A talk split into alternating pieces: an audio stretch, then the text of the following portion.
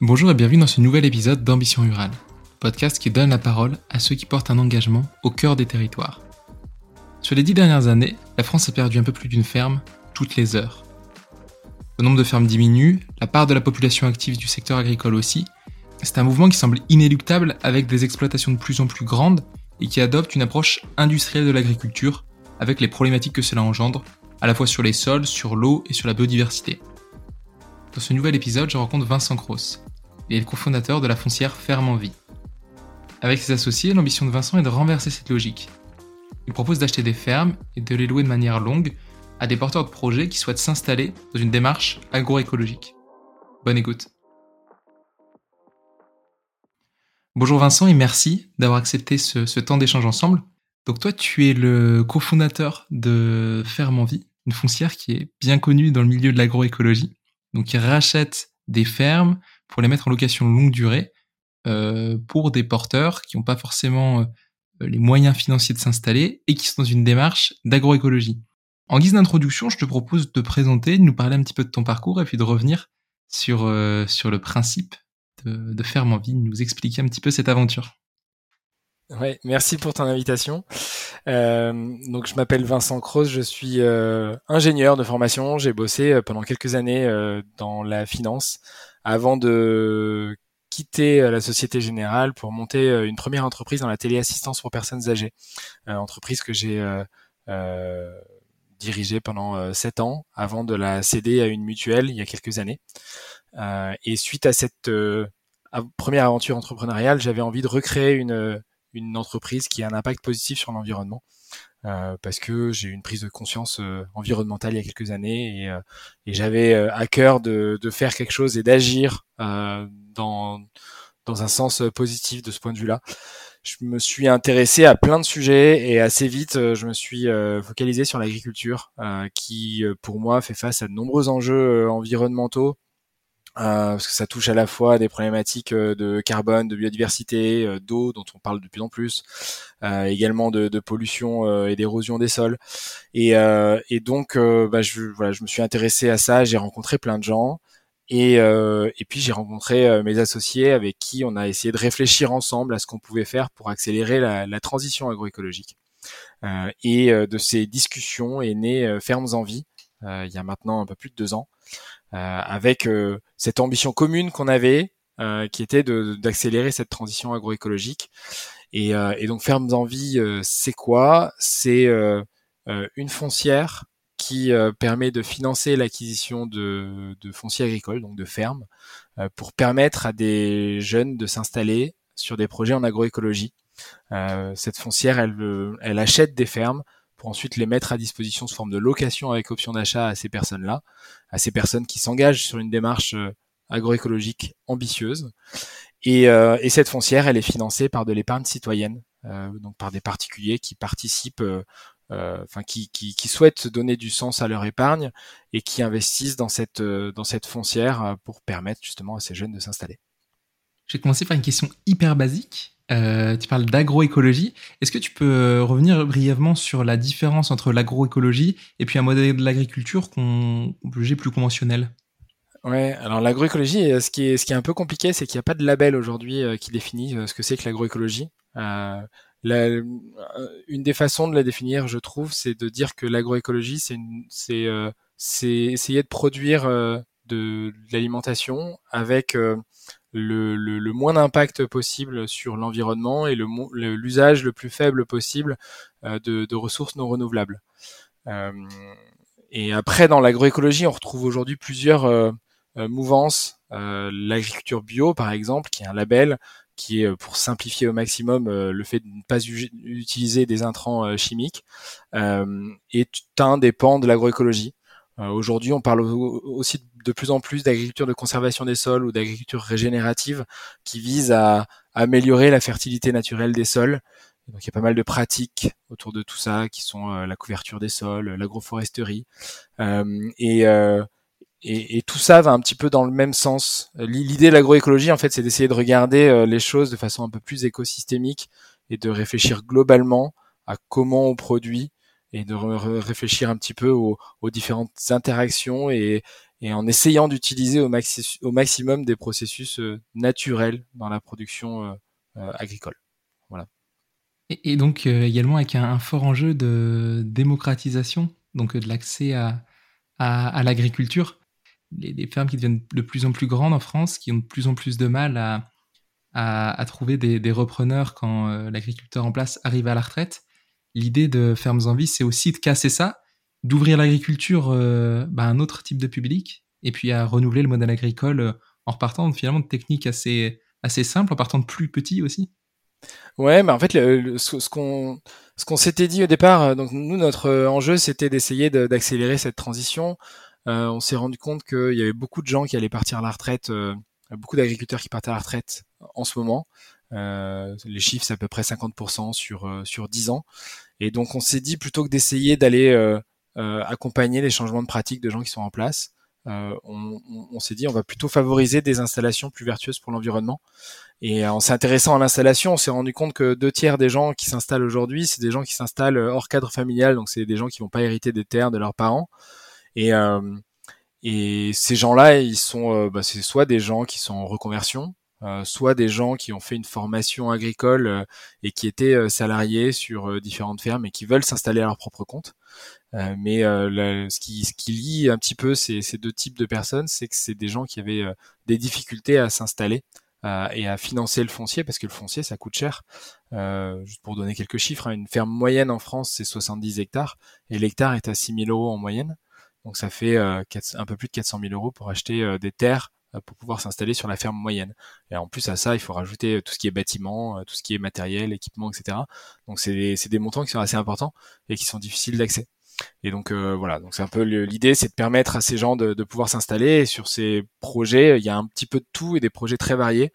Euh, on, on, demande à ce que ces projets suivent une charte agroécologique ambitieuse. Euh, et, et, donc, donc ça peut être tout type d'activité, mais souvent avec une diversification importante et, euh, des projets euh, qui vont euh, dans le sens de l'agroécologie tel que je le définissais tout à l'heure.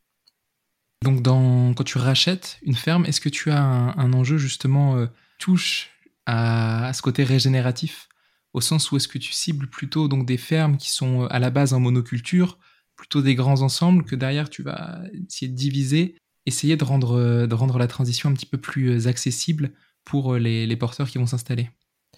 Alors ça dépend en fait. Euh, donc dans certains cas, en effet, on euh, et, au début, on s'était dit qu'on allait plutôt regarder des, fermes qui étaient euh, pas très avancées sur cette transition. Et donc on le fait de temps en temps. Hein. là récemment, on a acquis en début d'année une ferme de 190 hectares dans les Landes qui était en monoculture de maïs jusqu'à présent tout à fait conventionnel et, et, donc on a un, un couple qui s'installe pour développer quelque chose de complètement différent euh, et, euh, et, donc qui va fortement améliorer euh, les impacts environnementaux. mais de temps en temps, on, on en fait, on s'est rendu compte qu'on pouvait avoir un impact aussi en essayant de, bah, de faire perdurer des, des, méthodes sur certaines fermes. Euh, un exemple là, c'est que c'est un, une ferme dont on est en train de finaliser l'acquisition dans la Creuse, euh, où l'agriculteur qui part à la retraite avait euh, développé des pratiques qui étaient vraiment chouettes. Il avait euh, il a diversifié sa production aujourd'hui. Euh, il est en polyculture élevage, donc il a divers types de céréales, de légumineuses qu'il cultive. il a également quelques animaux qu'il utilise vraiment pour valoriser ses, ses, quelques prairies permanentes et puis les prairies temporaires dans les rotations de culture. Et, et puis il a aussi un petit peu, il a des haies et des bois et il s'en sert pour bah, chauffer euh, un séchoir à grains, ce qui lui permet de sécher euh, ses céréales euh, directement grâce au, bois qu'il a. Donc il y a vraiment un côté un peu économie circulaire aussi qui est hyper intéressant. Et, et en fait, bah, c'est une ferme qui est assez grosse. Et, et, nous, ce qu'on aime bien aussi, c'est que là, dans son exemple, on a un super exemple de ferme relativement grosse. On parle de 250 hectares, ce qui est assez gros quand même, mais super bien géré et avec une transition déjà bien implantée. Et en fait, c'était le problème, c'est qu'ils trouvaient pas repreneur qui était capable de reprendre cette activité euh, en essayant de continuer tel qu'il l'avait commencé, voire en améliorant les choses, parce qu'il y a certainement des choses un petit peu améliorées. Et donc, les, les, seules personnes qui s'intéressaient à cette ferme, c'était des gens qui voulaient justement ben, repartir sur des méthodes plus conventionnelles. Et, et, donc, on l'a aidé à trouver des personnes qui avaient envie de reprendre l'activité telle qu'il l'avait démarrée. Et, euh, et, et, ça n'a pas été facile, mais on a trouvé deux personnes qui euh, vont s'installer là très prochainement parce qu'on va signer euh, cette acquisition euh, normalement la semaine prochaine.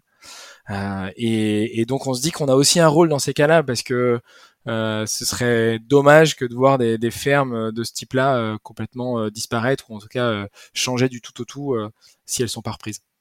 Ouais, et puis tu as une dimension de passation aussi dans ces cas-là. Ouais, ouais, tout à fait. et avec là pour le coup un ben, un cédant qui avait aussi très envie de d'accompagner la reprise. Donc c'est encore ouais, ouais c'est chouette. Et par rapport justement au côté agriculture conventionnelle qui est fait d'un euh, bah de, de, lobbies qui sont assez forts, est-ce que euh, avec Ferme Envie, tu t'inscris vraiment à contre-courant de ça ou tu parviens à avoir des, justement des dialogues euh, avec bah, les, les instances qui sont déjà en place? On essaye de parler avec tout le monde. Euh, donc que ce soit euh, euh, bah, dans, l'écosystème de l'installation, les chambres d'agriculture, les associations paysannes sont, très présentes pour accompagner les agriculteurs.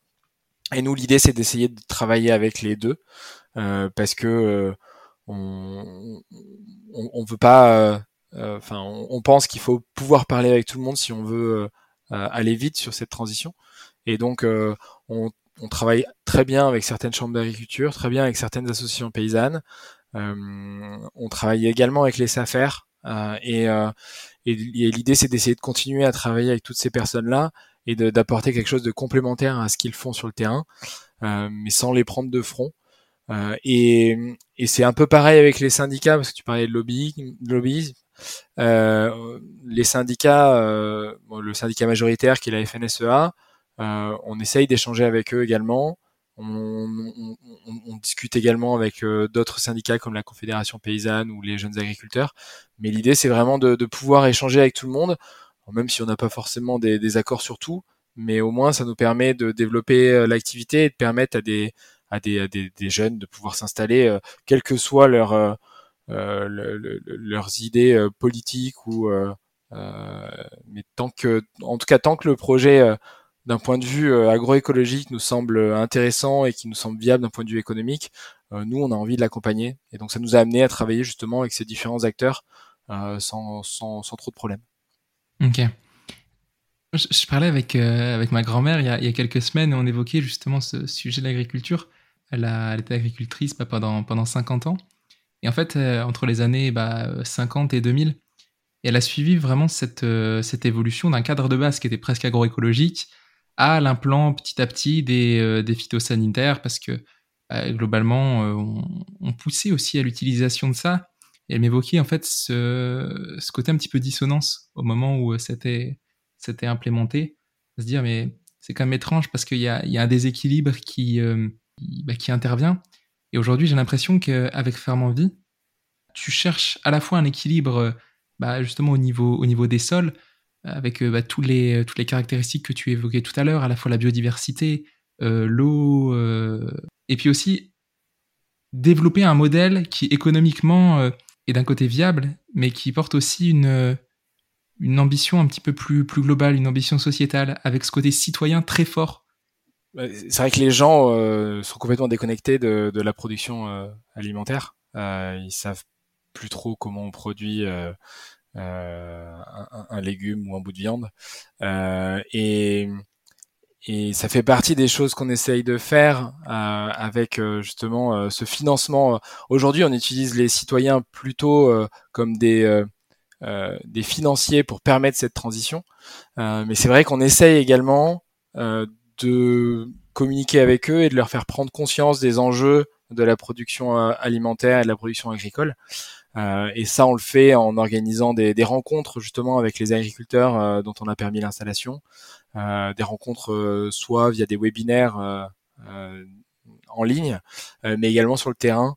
Et donc, on a, par exemple, récemment, là, on a organisé un petit un petit festival sur une ferme où bah, on a pu faire se rencontrer des citoyens avec l'agriculteur qui s'était installé, et puis on en a profité pour faire un petit moment festif avec également un spectacle qui s'est joué sur la ferme.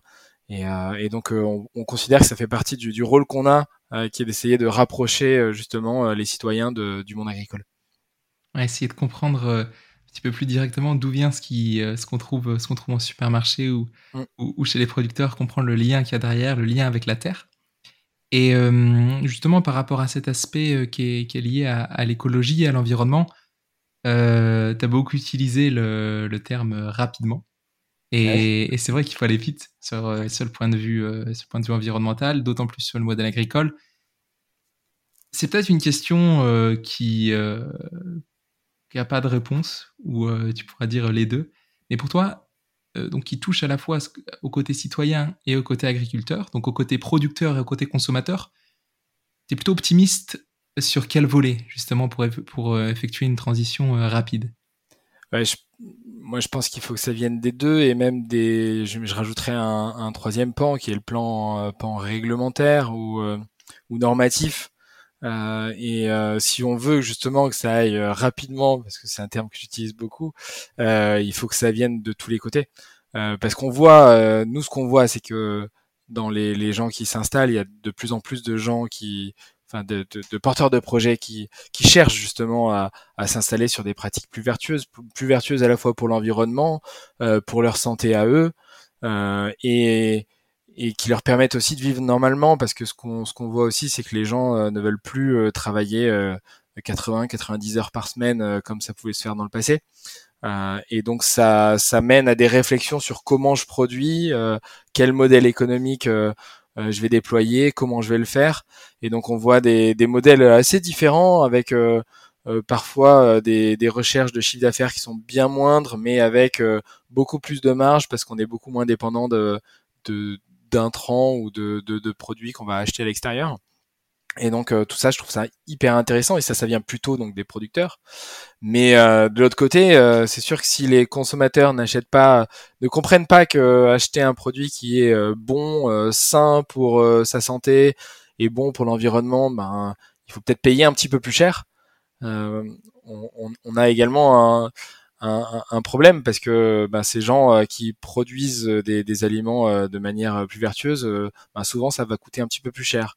Et donc là, la, différence, elle peut venir soit des, des particuliers qui sont prêts à payer un petit peu plus cher, soit du régulateur aussi ou de d'éventuelles normes dans le futur qui vont faire que ben, tous les services euh, écosystémiques positives que vont rendre euh, des agriculteurs qui font des choses de manière plus vertueuse, que ce soit sur la biodiversité, le carbone, l'eau, etc., bah, leur soient payés de façon à ce que euh, bah, ces pratiques leur permettent d'être mieux rémunérés. J'ai l'impression que réinventer le modèle agricole, d'une part, ça nécessite de revenir à des pratiques qui se faisaient auparavant, donc des pratiques sur des exploitations plus petites, euh, avec une pensée bah, euh, écosystémique, presque, que tu évoquais tout à l'heure, en, circulaire.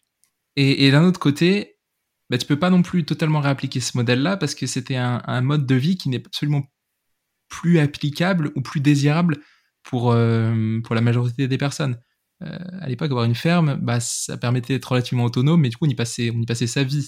Et aujourd'hui, bah, c'est quand même pour beaucoup, j'ai l'impression, vu comme un, euh, comme un, travail, un travail engagé certes, mais un travail quand même. Et donc, peut-être que l'innovation dans l'agriculture du futur, elle est peut-être justement sur ce modèle, euh, bah, sur ce modèle de travail et sur comment est-ce que tu fais pour arriver à trouver un modèle économique viable, respectueux de l'environnement et qui te garantit quand même un petit peu de temps libre à côté. Mmh. Ouais, ben en fait c'est c'est ça qui est un peu compliqué. Enfin nous ce qu'on prône c'est pas un retour complet à ce qu'on faisait dans le passé.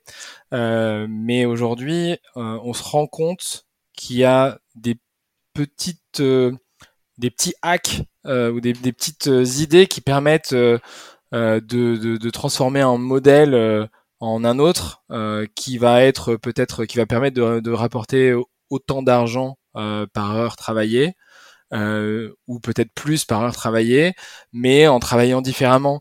Euh, un, un, des exemples, par exemple, de, de, de, pratiques qui se développent de plus en plus, euh, si, si je parle d'élevage et de, de production de lait, il y a de plus en plus de gens qui réfléchissent à, à faire de la lactation plus longue. Ça veut dire plutôt que d'avoir une vache qui va donner du lait pendant quelques mois et dès qu'on voit la production baisser, ben on arrête et puis on repart dans un nouveau cycle. Euh, ben là, on va réfléchir à le faire sur une durée beaucoup plus longue, avec une production qui va être moindre sur la fin, mais une période d'inactivité, donc avec un cycle beaucoup plus long et une période d'inactivité plus courte. Et, euh, et, et, en fait, euh, bah, ça rapporte moins de chiffre d'affaires typiquement, mais euh, bah, ça va permettre d'avoir des animaux qui vont avoir une durée de vie plus longue. Ça va permettre d'avoir un impact également euh, euh, sur euh, le carbone par par litre de lait plus faible. et donc ça, et puis il y a d'autres d'autres impacts également sur la, la, bonne santé des animaux. Et, et donc voilà, et donc ça c'est des choses auxquelles les gens commencent à réfléchir. Et puis il y a pas mal d'études qui sont menées sur ces différentes façons de, de, de réfléchir la chose. Et, et donc c'est ça que je trouve intéressant, c'est qu'il y a, il y a beaucoup de données, il y a beaucoup d'informations, il y a beaucoup de gens qui testent plein de choses. Et donc aujourd'hui, euh, bah, on peut trouver euh, des modèles euh, différenciants et qui permettent de, bien s'en sortir en essayant justement de réfléchir un peu plus globalement. Alors ça demande souvent, la, vraie différence, c'est que ça demande plus de réflexion. donc ça demande de, un peu de jus de cerveau. Ouais, ouais, c'est difficile d'appliquer, enfin c'est totalement impossible même d'appliquer un modèle unique sur, sur des dizaines de milliers d'exploitations avec bah, des, topologies totalement différentes. Et euh, par rapport à ce que tu évoques, bah, il y a une condition sine qua non euh, à cette transition agricole, c'est le nombre d'agriculteurs. Sur une filière qui n'est pas forcément euh, encore hyper désirable, notamment bah, quand, tu es jeune et que tu dois faire tes choix d'études, où tu as quand même cette pression de ton entourage, aller faire du général, aller faire des écoles de commerce, d'ingénieurs et compagnie, d'université. Comment est-ce qu'on rend l'agriculture désirable pour toi, pour les jeunes générations? Ouais, c'est c'est c'est un c'est un vaste sujet. Euh, D'abord sur le côté positif de tout ça, c'est que les les chiffres des dernières années montrent qu'il y a de plus en plus de personnes qui s'inscrivent sur des sur des bacs euh, pro agricoles et euh, et sur des BTS agricoles. Donc c'est intéressant de voir que les choses sont en train de changer et que le métier est en train de redevenir désirable. Après, il n'en reste pas que, je suis d'accord avec toi, euh, on a un fort besoin de renouvellement. Il n'y a pas assez de gens qui s'installent aujourd'hui. Euh, pas assez de gens qui s'installent certainement parce qu'il n'y a pas assez de vocations qui sont suscitées. Euh, et, et là-dessus, euh, bah, je pense que la première chose, c'est bah, d'arriver à montrer que euh, on peut gagner sa vie correctement en ne se tuant pas à la tâche. Et, et, donc, je pense qu'il faut arriver à montrer que des modèles différents existent et sont en train de se développer. Et ça commence à se faire, on commence à voir des choses un petit peu gauche à droite, mais certainement que la communication autour de ces modèles n'est pas encore assez euh, euh assez forte euh, pour que ça suscite plus de vocation que ça n'en suscite aujourd'hui. Et, et c'est vrai que comme tu le disais, il y a un enjeu de, de, déployer du jus de cerveau, d'inventer les exploitations qui correspondent parfaitement euh, bah, à, la topographie des sols et aussi euh, bah, à la vision euh, de l'agriculture portée par ceux qui s'installent. Peut-être qu'il y a, y a cet enjeu aussi de faire passer l'image d'une agriculture plurielle où tu peux arriver à créer un modèle agricole, un type d'exploitation qui te ressemble. Et peut-être que c'est autour de cette image-là qu'on peut arriver à sensibiliser un, nombre important de jeunes pour, pour aller reprendre des exploitations. Sûrement. Après, je t'avoue que je suis un peu euh, un peu sec sur le sujet. Moi, ce que je vois, c'est qu'il y a quelques euh, je vois quelques belles initiatives d'associations euh, qui qui essaient de mettre en avant ce, ce, ce, ce, métier. mais mais c'est vrai que je pense qu'il y a encore quand même beaucoup de travail pour pour arriver à à ce que les gens se, se projettent dans ce métier. alors, ce qui est bien, c'est qu'on en voit quand même de plus en plus. Alors souvent des personnes un peu plus âgées qui euh, qui se rendent compte que leur job dans un bureau n'est pas forcément euh, euh, ce à quoi ils, aspirent. et, et donc on voit pas mal de reconversions. Et, et, et, nous justement, c'est là qu'on essaye de, de travailler, c'est-à-dire que euh, notre rôle pour l'instant, il n'est pas vraiment de susciter des vocations, mais il est de faire en sorte que les gens qui ont une vocation arrivent à s'installer parce que c'est c'est le deuxième problème. C'est un, il faut susciter des vocations et après il faut que les gens arrivent au bout de leur projet et c'est souvent long, difficile et il y a plein de gens qui n'arrivent pas finalement à s'installer malgré leur, leur vocation. Et, et donc, bah, en tout cas, nous, on essaye de travailler plutôt sur cette partie-là. Ok. Et c'est vrai qu'on est passé assez rapidement sur le, le fonctionnement de, de, de Ferme en Vie avec ce système de location longue durée. Donc, Ferme en Vie achète des fermes sur proposition donc de, de porteurs de projets. Et ensuite, donc, ils sont locataires longue durée jusqu'à un certain moment où ils deviennent propriétaires, ou alors c'est Ferme en Vie qui reste euh, sur le. en fait, c'est eux qui ont euh, la latitude de choisir, c'est-à-dire que nous, on signe un bail euh, long terme avec ces porteurs de projets, et ils ont une option d'achat. Donc, s'ils veulent acheter, ils peuvent. S'ils veulent devenir propriétaires de leur terre et être voilà à la fois exploitants et propriétaires, ils peuvent le faire. et pour nous, c'était important de leur donner cette flexibilité, cette latitude, parce que bah, s'ils si, veulent pas et qu'ils veulent rester euh, locataires, on pense que, enfin, en tout cas, nous, ça ne pose pas de problème. Mais euh, c'est vrai qu'on voit euh, dans les gens qui s'installent beaucoup de gens qui ont cette velléité ou volonté à terme de, de pouvoir être propriétaires de leur propre ferme. Et donc, on, on, pense que c'est important de, de, répondre à ce besoin et cette envie. Ok. Donc aujourd'hui, Ferme en Vie a deux ans, je crois. Ouais. Et euh, donc sur ces deux années, est-ce qu'il y a des choses qui t'ont euh, qui t'ont qui t'ont surpris, que tu t'attendais pas en lançant justement ce, ce modèle-là? Moi, moi là, je, suis surpris tous les jours par la diversité des projets qu'on voit et euh, qui nous sont proposés, parce qu'on a des on a des, des dizaines de, de, de, porteurs de projets qui viennent nous voir tous les jours, qui nous présentent leurs projets, et, et c'est vrai qu'il y en a pas deux pareils. donc ça, je trouve ça super chouette en fait parce que ça va à, à, à l'inverse de tout ce qui s'est passé pendant 50 euh, à 60 ans euh, post euh, Seconde Guerre mondiale où on a essayé de standardiser plein de choses. Et, et donc là aujourd'hui on voit une diversité, une variété dans les projets qui est que je trouve hyper intéressante parce que elle permet une meilleure résilience à la fois au niveau de la ferme mais également d'un point de vue macro et et donc euh, ça, voilà, c'est, je pense que c'est, ouais, c'est, je m'y attendais un petit peu, mais euh, mais c'est vrai que c'est, malgré tout une surprise euh, parce qu'on voit des, des, choses très différentes sur des modèles, sur des façons de cultiver, sur sur plein de choses. Et voilà, je pense que c'est, c'est une des plus grosses surprises que j'ai pu voir sur les sur, sur ces deux premières années.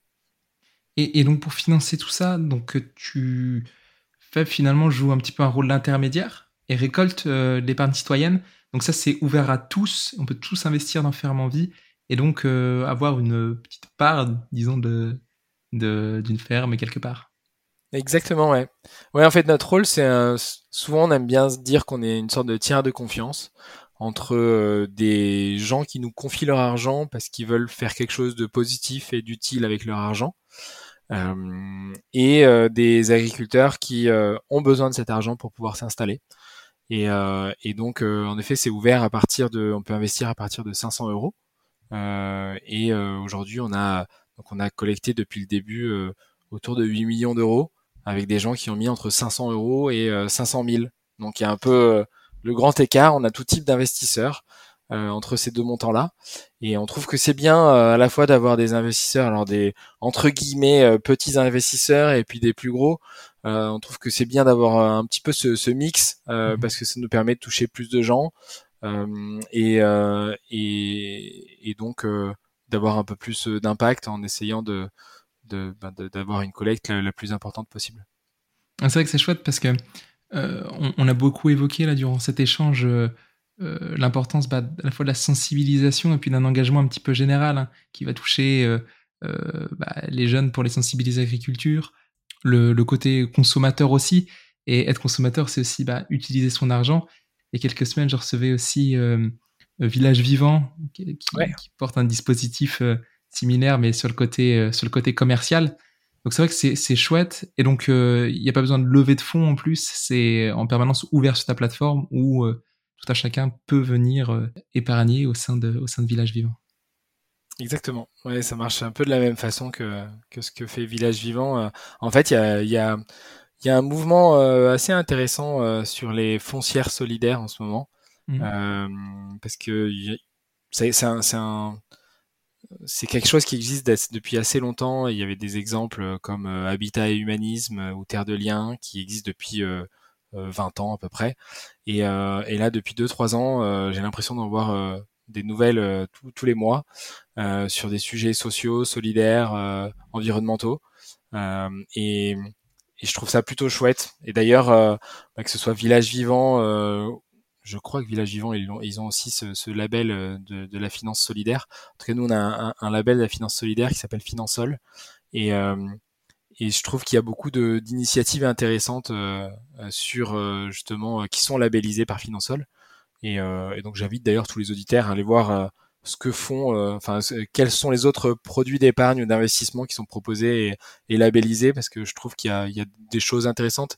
Et, et on, on, le disait tout à l'heure, euh, c'est intéressant de diversifier ses activités euh, d'un point de vue agricole, mais de la même façon, pour un citoyen qui investit, c'est bien aussi, voilà, d'épargner un petit peu de manière diversifiée. c'est aussi important de, ça permet de mitiger un petit peu ces, ces risques. Vincent, on va bientôt arriver au bout de ce podcast. Euh, en général, j'aime bien terminer par, euh, demander quelques petits conseils de, lecture ou, euh, de film ou de quoi que ce soit qui ont marqué un petit peu ta, ta, façon de voir les choses, qui t'ont permis de te développer et tu as senti, fait profondément évoluer. Ouais, je vais commencer par les deux derniers trucs que, j'ai bien aimés, qui, m'ont marqué plutôt récemment. j'ai lu un bouquin sur les sols que j'ai trouvé génial, qui est écrit par euh, Marc-André Sellos, qui s'appelle L'origine du monde. Euh, et, et c'est le dernier bouquin que j'ai lu, euh, que j'ai trouvé vraiment chouette. Euh, qui explique un petit peu comment sont faits les sols, qu'est-ce qu'on retrouve dans les sols et et, et quel est l'impact de certaines pratiques agricoles ou forestières sur les sols. Et, et j'ai trouvé ça génial et c'est hyper bien écrit, hyper bien, hyper facile à lire. et donc ça, voilà, c'est un, un, bouquin à lire en ce moment. Euh, et si je reste sur euh, l'agricole, euh, alors c'est pas un film, mais c'est une série de documentaires qui est passée il y a quelques mois ou il y a un an sur Arte, je crois, qui s'appelle Roots. il y en a cinq. Et ce que j'avais beaucoup aimé dans ces documentaires, c'est que ça fait prendre conscience un petit peu des enjeux du monde agricole, de la difficulté de développer des modèles vertueux, euh, des différentes pistes euh, engagées par euh, chacun. Et, et j'ai bien aimé parce que c'était pas manichéen comme on peut le voir sur certains types de documentaires etc ou de films. Euh, donc j'ai trouvé ça vraiment chouette. Ça s'appelle Roots et je pense que ça je crois que ça, ça peut se retrouver sur sur sur YouTube gratuitement. Et et sinon si je remonte plus en arrière un peu là plus moi c'était dans ma je pense ce qui a déclenché un petit peu ma moi ma, transition euh, et en tout cas ma volonté d'agir c'est euh, ces deux livres que j'avais lus il y a un petit moment maintenant qui sont euh, Comment tout peut s'effondrer de Pablo Servigne et, mm et, je sais plus comment s'appelle son collègue qui a écrit ça et, euh, et un autre bouquin de Philippe Biwix qui s'appelle L'âge des low-tech euh, voilà c'est des, des classiques que beaucoup de gens connaissent mais euh, c'est des bouquins en tout cas qui m'ont marqué il y a quelques années quand je les ai lus. En tout cas, merci beaucoup, Vincent. Et puis bah, je te dis à très bientôt. Puis hâte de suivre les la suite des aventures de Fève. Ça marche. Merci beaucoup pour l'invitation. À bientôt. À bientôt.